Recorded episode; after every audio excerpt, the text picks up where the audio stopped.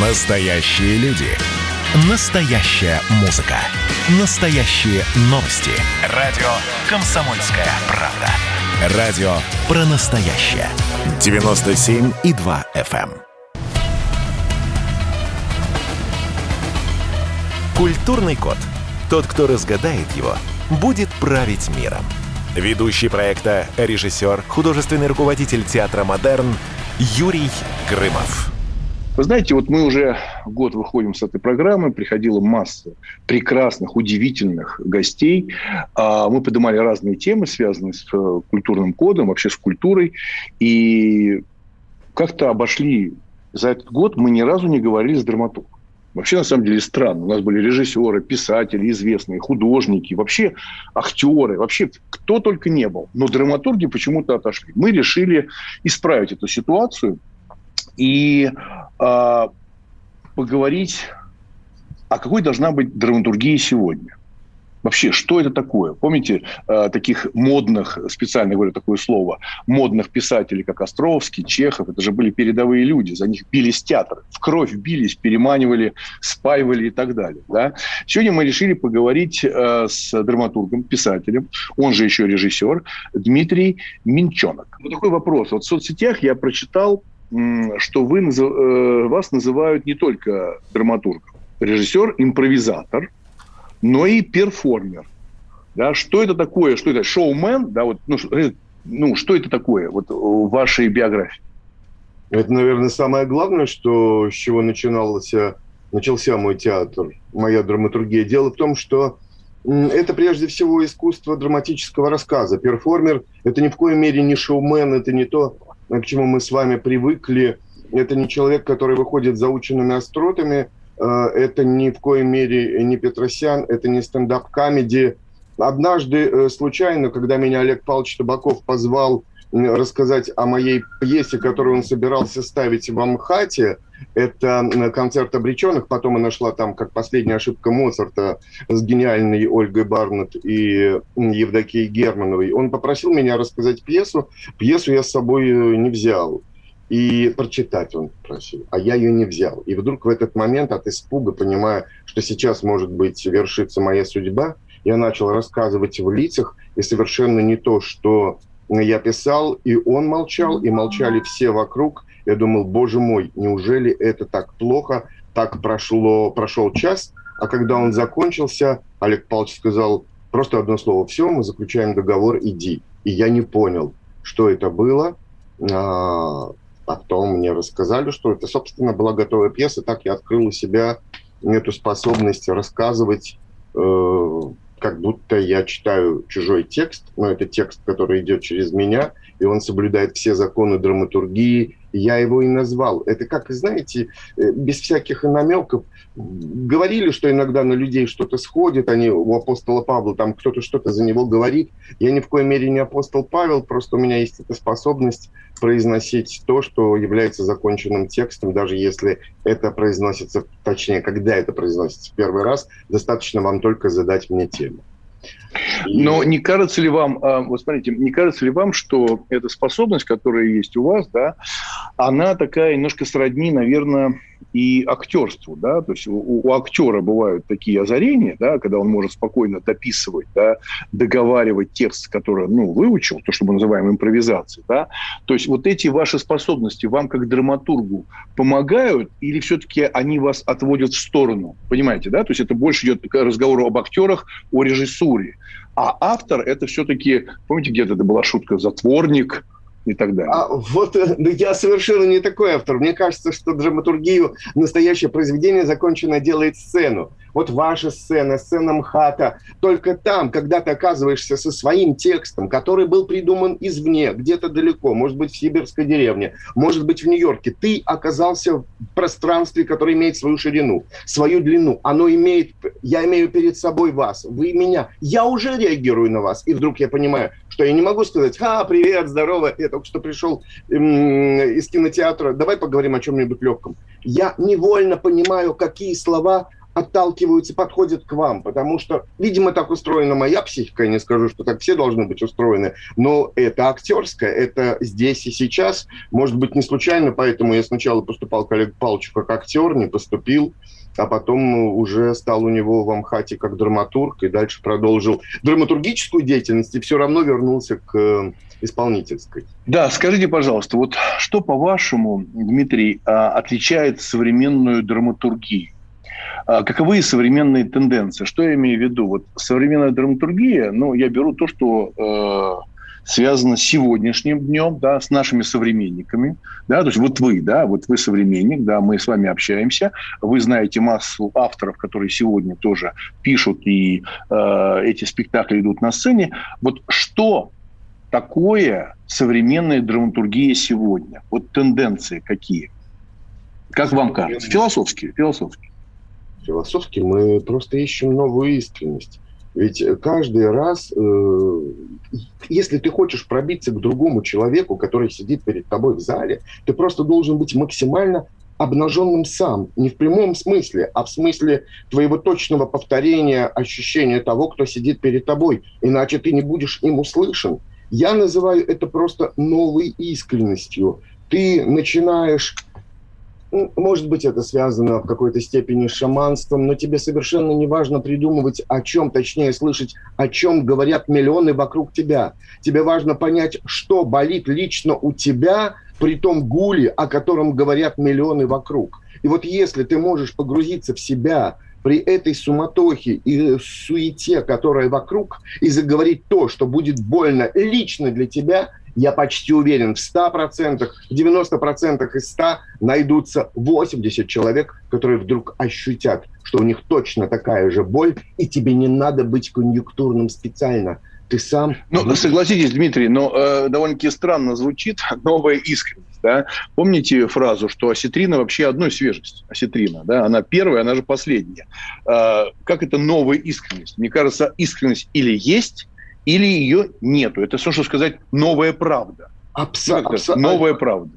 Сейчас попробую, абсолютно с вами не согласен, в чем именно. Вы знаете, э, когда ты один раз сказал правду, а потом солгал, на следующий день ты снова приходишь на исповедь, и ты, э, чтобы вспомнить то ощущение, снова говоришь, да, я снова украл, но это уже не будет признание, это уже будет ложь. То есть правда очень быстро стареет. Новая искренность – это все время срывать с себя кожу. Мы очень быстро прячемся за штамп. Один раз, когда мы получили прощение, в чем-то признавшись, если это искренность, мы начинаем использовать эту форму, э, чтобы снова оправдать то, что мы совершили второй раз, тот же самый грех – но он уже имеет другие причины. Мы уже пошли другим путем. Видимо, так устроен наш мозг, он никогда не ходит одними и теми же путями. Поэтому мне стало казаться, что очень часто мы, ну как шестидесятники, нашли какую-то... Ну хорошо, а, а мозг, вы говорите, мозг, да, не ходит одними и теми же путями. Допустим, я соглашусь с вами, но разве искренность находится а, там, где мозг, искренность? Разве искренность идет от мозга, вы знаете, искренность, э, мозг – это ни в коем мере не рацио, не сознание. Мозг – это то, что, если верить современным научным изысканиям, это то, что рождает наши эмоции. Все сложные слова могу сейчас, мы с вами поговорим, но это будет, может быть, не так интересно. Лимбические системы, прочее. Будем говорить как средневековые, от сердца, как средневековье.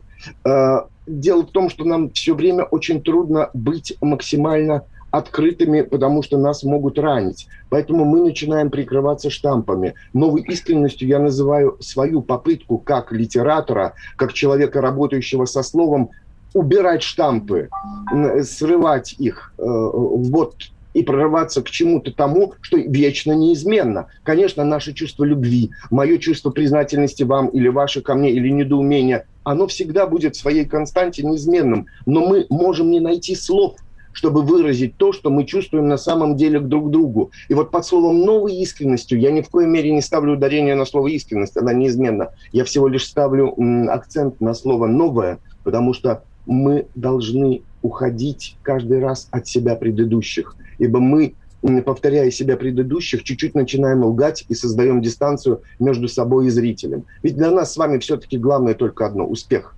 Успех, точнее, чтобы нас услышали зрители. Если вы согласны с этим. Да, но на самом деле, э, вот когда вы говорите по поводу успеха, мы об этом поговорим, что это такое, и, конечно, я для себя, ну, скажем так, э, вы были максимально открыты, эмоциональны, это прекрасно, но я до сих пор, ну, как бы по-другому отношусь, новая искренность, да. Для меня как бы человек или искренний, или нет. Вы говорите, что э, штампы, да, вы говорите о том, что э, так сказать, эти штампы нужно убирать э, у себя, когда вы пишете, да, но они же бывают, эти штампы замечательные, да, мы же говорим о том же Чехове, если взять там три пьесы, э, самые культовые пьесы Чехова, мы же понимаем, что там очень много общего, да, это как будто одна пьеса, ну, то есть одна тема, одно настроение, которое тогда, тогда абсолютно был взрыв театральной России этих пьес, потому что до этого так никто не писал. Но мы сейчас с вами прервемся, мы сегодня говорим о драматургии, какой должна быть драматургия сегодня в театре. У нас в гостях Дмитрий Минчонок, драматург, писатель и режиссер. Не переключайте, это программа «Культурный код». Маленькая пауза. Значит, я самый первый вакцинировался, поэтому меня спрашивают. Поехали, напились и давай, значит, все. Нет больше СССР, мы создали Содружество независимых государств. И скорее хозяину Бушу, старшему президенту США, звонить. Назначьте везде русских, и многонациональные регионы были бы довольны. И дайте больше прав регионам и больше прав предприятий. Итоги с Жириновским. Каждую пятницу на радио «Комсомольская правда». Владимир Вольфович клеймит злодеев – с оптимизмом смотрит в будущее и общается со слушателями. 9 часов вечера по московскому времени. Я все могу сделать. Запросто наведу порядок.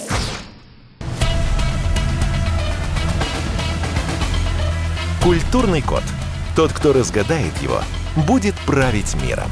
Ведущий проекта, режиссер, художественный руководитель театра «Модерн» Юрий Грымов мы говорим о театре и о театральной драматургии. Как-то мы забыли совсем эту тему, и вот сегодня мы пополняем. И я думаю, что мы сделаем целый ряд встреч с драматургами и поговорим, как они пишут, как они переживают, о чем они думают, какие тенденции современной драматургии в какую сторону движется театральное искусство, с кого берет пример и насколько критически современный зритель подходит к театру.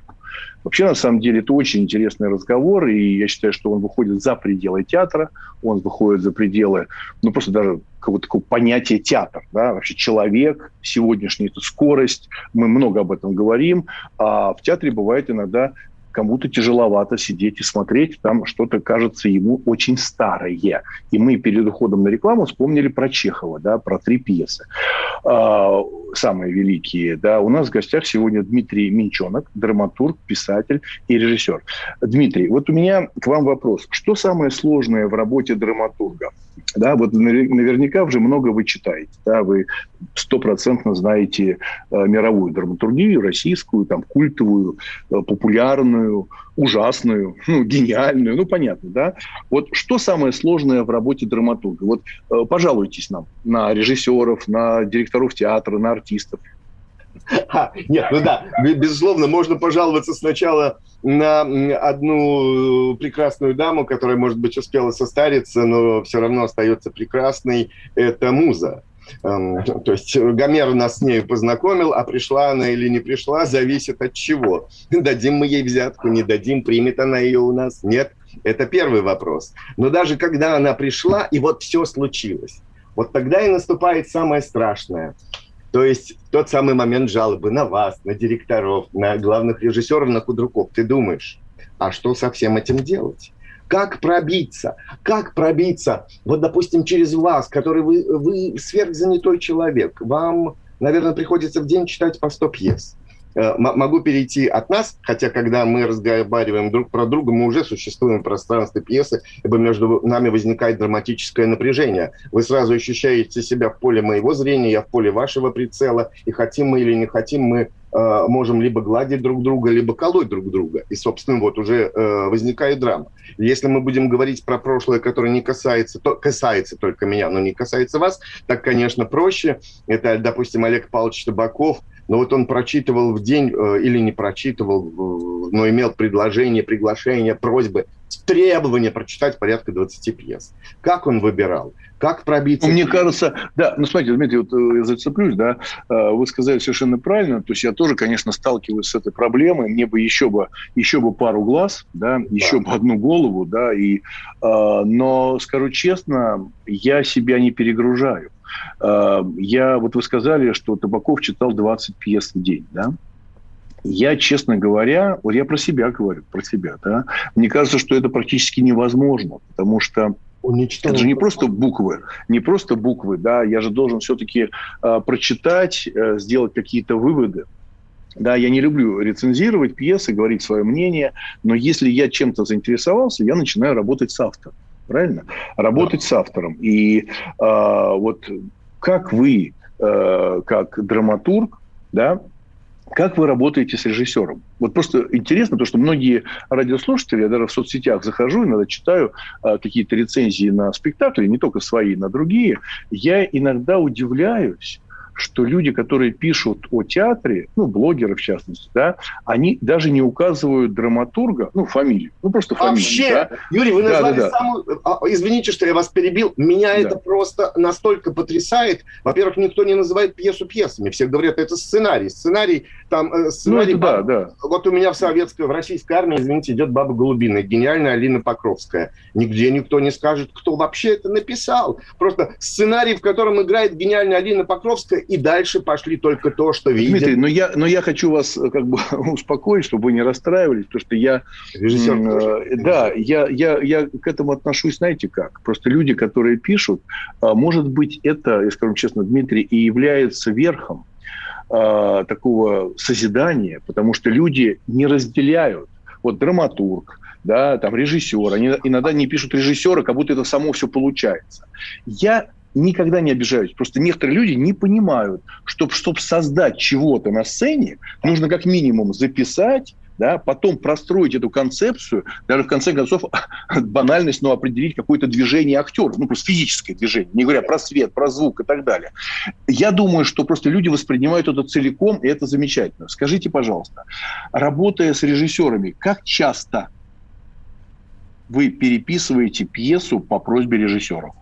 По просьбе режиссера практически никогда, по своему собственному внутреннему желанию всегда. Я первый прихожу к режиссеру и говорю, послушай, мой брат или мой не брат, а просто очень уважаемый человек. Здесь другое пространство. Я когда писал эту сцену, я видел перед собой очень маленькую комнатушку с одним с одной узкой бойницей, а ты сделал огромную сцену, предоставил мне огромное помещение, где много света. Героиня здесь не может бояться. Она здесь должна расцветать. А у меня и речь идет о страхе. Поэтому позволь, я перепишу про радость и тогда действительно что-то начинает э, меняться. Потому что я глубоко уверен, что на успех постановки зависит только если и режиссер, и драматург начнут с одной общей точки, вот здесь и сейчас, на этой конкретной сцене. Нельзя... Именно поэтому вы переделываете всегда наши слова, потому что невозможно Антону Павловичу в чистом виде взять и пересадить э, на какую-то другую почву через сто лет. Я, пожалуй, видел это только у Латенеса. Да нет, даже у него никогда этого не видел. Он просто сумел настолько осовременить пьесу Чехова. Один раз, это у меня субъективно совпало, что мне... Да, Дмитрий, но тут я с вами немножко не соглашусь и скажу, что значит осовременить. Да? А, мы же говорим прежде всего о смыслах, а не о том, чтобы переодеть актера в джинсы. Да? У меня идет с большим успехом в Театре Модерн Конечно. Э, спектакль э, «На дне Горького». Да? И у меня, а, я всегда очень бережно отношусь к словам автора, я не трогал Горького, я просто, помните, да, э, в чем там дело, да, они бомжи, клошары, падшие люди, но я перенес их с этого низа наверх богатой рублевки. Они богатые люди, но говорят так, как там напис, написал великий мастер Горький, и это звучит безумно актуально, потому что Горький писал не о богатстве или его отсутствии, а о духовном падении – понимаете, о духовном падении и разговоры о свободе, о человеке, о том, что сегодня многие порядочные люди говорят как шулера, это звучит от богатого человека совсем по-другому. И полностью... когда вы говорите, что вы по просьбе режиссера не переписываете, вот у меня, к сожалению, там ну, наверное, большинство и фильмов, которые я снимал, хотя мы прекрасно работали с Саулицкой, делая «Каос Кукоцка», у меня была возможность такая общения, плотного общения с автором на кухне и так далее.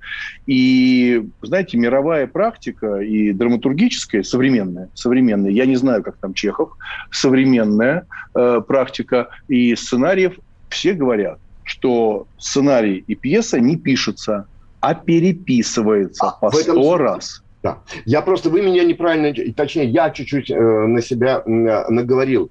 Не, я не переписываю по просьбе режиссера. Просто обычно мои тексты берут режиссеры, если им это нравится, и они уже ничего не хотят менять. Как раз они от меня ничего не просят. Я тогда начинаю от них просить. Я как раз за то, чтобы режиссер... Правда, когда режиссер начинает э, находить, искать что-то свое, неизбежно это уходит от того авторского замысла, который был в начале. Но, наверное, это неизбежное свойство романа. Романа между нет, режиссером. Нет, я думаю, думаю, думаю, что, знаете, вот я хочу сказать, что я вот очень восхищаюсь драматургами, писателями, очень многих знаю, и в программе «Наш культурный код» у нас была масса прекрасных писателей. Вот на той э, программе была Гузель Яхина, мы говорили на эту тему. Э, вы знаете, я считаю вот слова Островского очень правильными когда он говорил, что зритель может дома прочитать пьесу, а в театр он приходит смотреть спектакль, понимаете? И это никак, э, мне кажется, не принижает драматурга, а наоборот его поднимает. Поэтому драматург ищет как свой театр, как своего режиссера, как своего, э, также и своего зрителя. Да? Вот если... И я... Да, пожалуйста. Простите, если происходит такой роман, как между Марком Захаровым и Григорием Гориным, конечно, тогда-то и рождается чудо. Поэтому и надо искать, поэтому и надо, конечно, спорить, потому что в момент э, спора там не истина рождается, там какая-то другая химия завязывается – которая может быть провоцировать. Если эти двое загорелись на чем-то одном, значит загорятся и 100, и 200, и 800, которые будут смотреть на это зрителей. Я, кстати, хотел... Скажите, а вы, вот вы вспомнили Захарова и Горина, скажите, да. пожалуйста, а вы присутствуете, э, Дмитрий, э, на репетициях э, тех спектаклей, которые ставят по вашим пьесам? Всегда присутствую. Во-первых, это праздник для меня. Во-вторых, это то самое необходимое. Вот сейчас, когда мы ставили «Красного Моцарта», Ренат Сабамхати Горького, Ренат Сатериади вдруг замолкала и говорит, это к я не знаю, а я актеру сложно произносить какое-то слово. Меня потрясала такая ее деликатность, и я тут же подбегал к ней, говорю, Ренаточка, там Сергей Каюмович Шакуров играет роль Сталина, вождя, э, не Сталина, вождя. Говорю, как вам удобнее, скажите. А я уже послушаю сердцем приходит это в героя, и входит это в героя или не входит. И вот тогда действительно что-то рождается. Вообще это было, наверное, величайшее мое счастье. Репетиции Каю, Сергей Каюмович Шакуров, Минчонок и Рената Сатириади в Амхате Горького, которые мы сейчас получили, работая над образом Дунаевского или про Дунаевского. Там разные можно считывать истории. У нас в гостях Дмитрий Минчонок, писатель, драматург. Не переключайте. Публицистка, комсомолка и просто красавица Диана Кади с пристрастием допрашивает главных ньюсмейкеров страны. В конце каждого выпуска спорщики заключают пари на главные темы дня. Что получит победитель? Скоро узнаете. Азарт, инсайды, разговоры шепотов и на повышенных тонах. Все это программа «Пари с Дианой Кади». Слушайте каждый вторник в 6 часов вечера по московскому времени на радио «Комсомольская правда».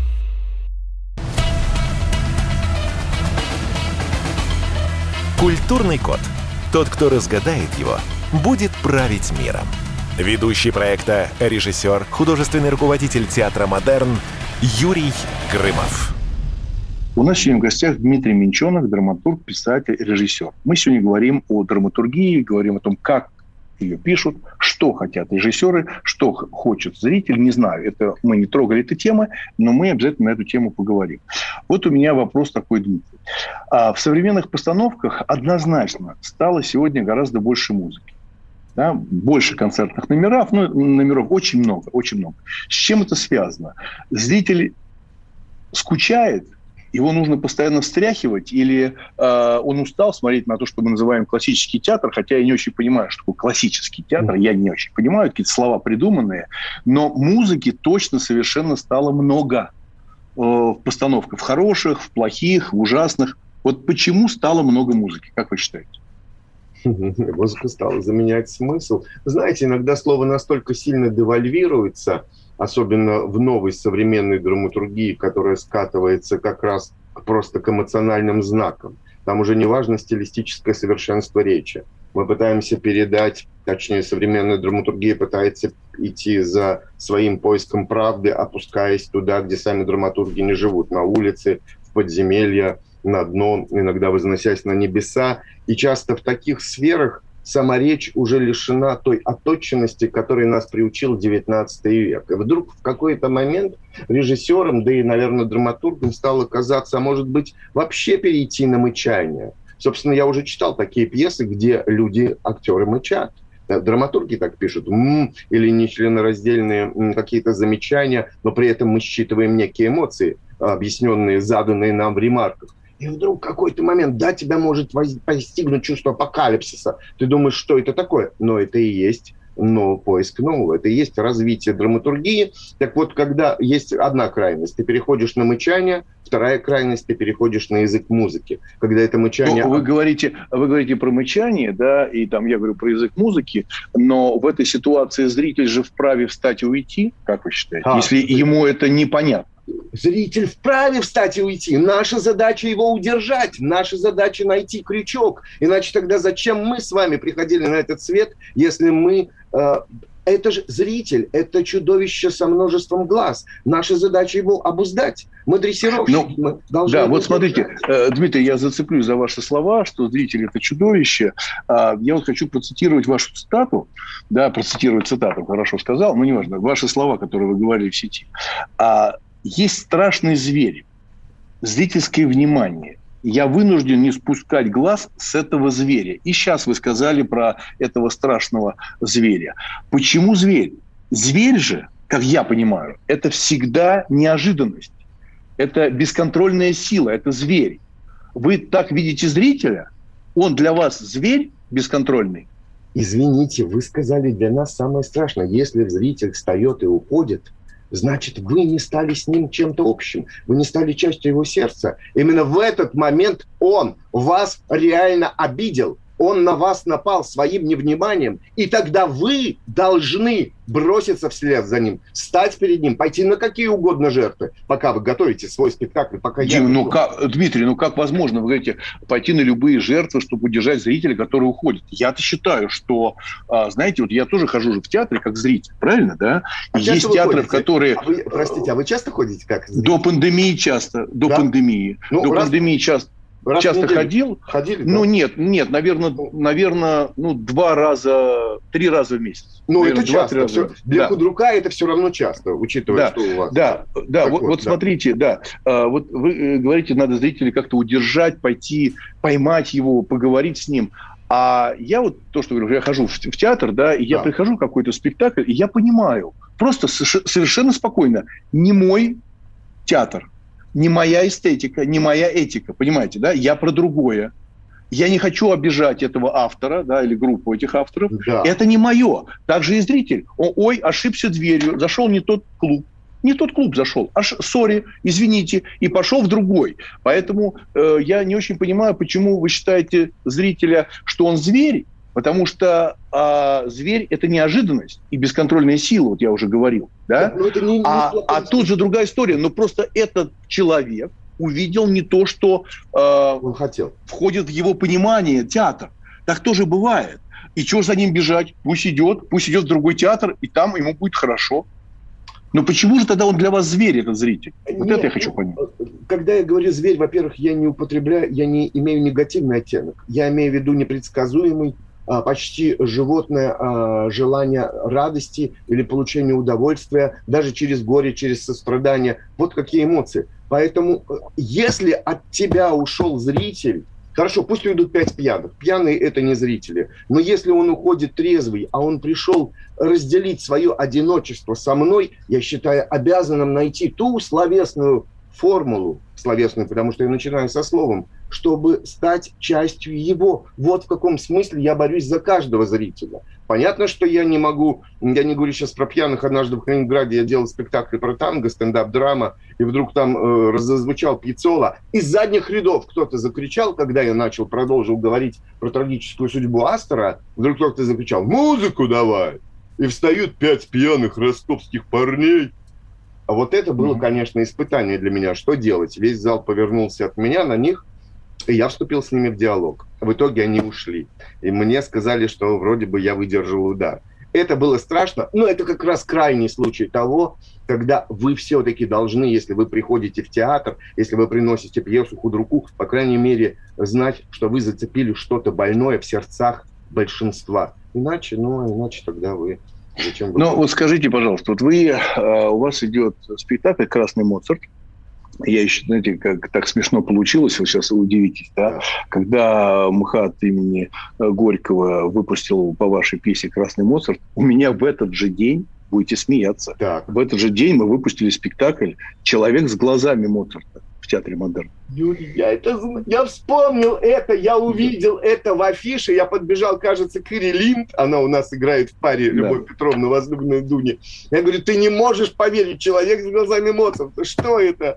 Ну, мы, видите, не были тогда знакомы, я бы тогда позвонил точно и сказал, как интересно, Какие интересно, да, заставляет задуматься. Это ну не... да, ну конечно, конечно, это очень разные темы. Вы все-таки э, э, делали такую музыкальную драму, да, про Исаака Дунаевского отчасти или или прям про него. Ну, это мы, э, зритель сам может это увидеть. Да, у меня в театре модерна это «Человек глазами Моцарта» это фашист. Это фашист, э, это разговор о войне, о любви, о любви на фоне войны mm. и приход человека с такими большими Э, красивыми глазами, но с э, такими плохими помыслами, да. Ну, неважно. Смотрите, вот у меня вот вопрос такой. Вот э, как вы считаете, вот я считаю, что это очень важный вопрос, да, ну, для любого художника. Вот вы обижаетесь, когда пишут что-то плохое про вашу пьесу, про спектакль. Вот э, я хочу, чтобы зрители это слышали, да. Не, я не призываю к тому, что, ребят, давайте только хвалить. Я за. Я за то, чтобы не ругать, а разбирать. Да? Вот скажите, пожалуйста, Дмитрий, вот вы переживаете, если вы прочитали что-то ужасное о том же Красном Моцарте в сети. Вот как вы это переживаете? Знаете, если бы у меня было сердце из железа, я, наверное, был бы прорабом или директором крупной корпорации и умел бы просто сносить в сторону все, что обо мне думают и говорят. Если случайно я прочитал то, что вообще не входило ни в мои планы, не было заложено ни в слове, ни в тексте, ни в духе, было просто не понято, если тебя просто оболгали, конечно, это не может не ранить. И тогда ты себе говоришь, боже, я больше никогда не буду читать этот дзен, я больше никогда не полезу э, ни во что, что не является профессиональным. Но вы знаете, в Китае поступили правильно. Они просто запретили. Обсуждать просто запретили. Там нету такого, как у нас Яндекс Дзен. Слушайте, ну, послушайте, ну в Северной Корее, я знаю, там еще жестче, там просто людей расстреливают. Поэтому это неудачный, это неудачный пример, что в Китае все запретили писать. Это чуть-чуть мудрее. Но согласитесь, я, я, я, вам, я вам как раз, да, я вам как раз помогу, а, Дмитрий. Вот вы не думали, что когда мы вспоминали с вами Чехова, драматурга и вообще этот период художественного театра и там малого и так далее э, в тот период, что все же сдали, э, э, знали и ждали одной единственной статьи в газете «Ведомости». Понимаете, да? Она была одна – Одна эта статья, одна эта газета, а сегодня, вы говорите, Дзен, не Дзен, в Фейсбуке, э, ВКонтакте, ну, много соцсетей. Да. Я вот на самом деле к этому отношусь, ну, как к некому сарафану, ну, пусть говорят.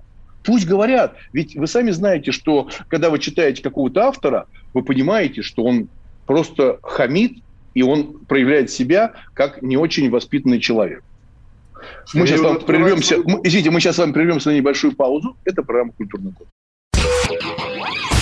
Просыпайтесь, вставайте, люди православные!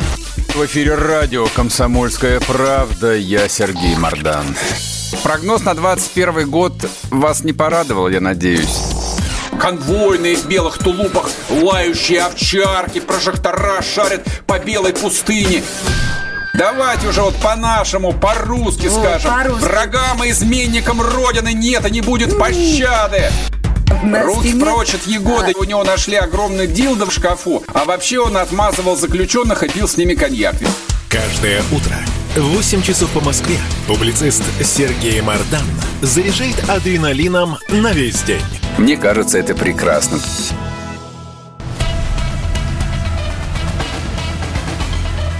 Культурный код.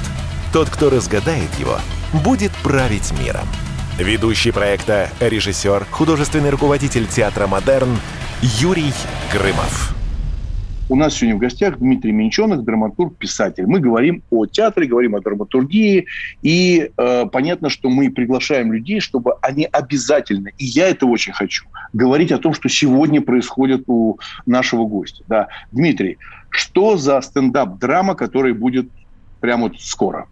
Да, я, может быть, поэтому такой весь нервный, как на иголках. Сегодня в 7 часов вечера в нашем главном филармоническом зале страны, концертный зал имени Чайковского на Маяковке, состоится гала Офенбаха. Это моя стендап-драма о Жаке Офенбахе. Он создал оперету, он придумал канкан, он, собственно, придумал все то, что является потом смыслом эротики, самым красивым в женщине. А мы будем говорить о его страдании. Со мной будут, наверное, лучшие мастера оперного жанра. Вот Примадонна, просто моя любимая из театра опереты. Анна Новикова, Евгений Либерман.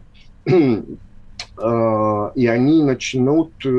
Они будут озвучивать душу Офенбаха, я буду озвучивать его мысли, слова, а оркестр госкапеллы под управлением Полянского, дирижер Дмитрий Крюков, замечательный, на мой взгляд, дирижер, будет играть музыку Жака Офенбаха. И так как я заранее не учу слова, то я вот весь сейчас в роли Жака, и вы позвонили, и с одной стороны вы меня м, успокоили, с другой стороны обрадовали. В общем, все очень классно на самом деле. Ну, на самом деле, это наша прямая обязанность звонить драматургам и их успокаивать, что все будет хорошо, э, как говорится, с Богом, чтобы прошла эта премьера. Э, это очень интересный жанр, стендап-драма. Я А ни разу придите. этого не видел. А вы придите. Я, э, к сожалению, так вот день в день мне сложно. Я, э, вы приглашаете, я с удовольствием, я хожу, когда меня приглашают, поэтому дай бог, что все будет хорошо, и зрители это примут. А, давайте такие небольшие вопросы и такие, наверное, небольшие ответы.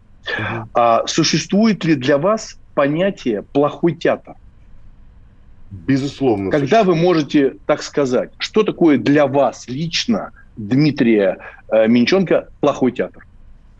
Для меня плохой театр не, не тот, в котором есть плохие актеры. Для меня плохой театр тот, который сознательно нацелен на возбуждение самых низменных, самых агрессивных инстинктов в душе моей как зрителя или в душе других зрителей. Это для меня плохо однозначно.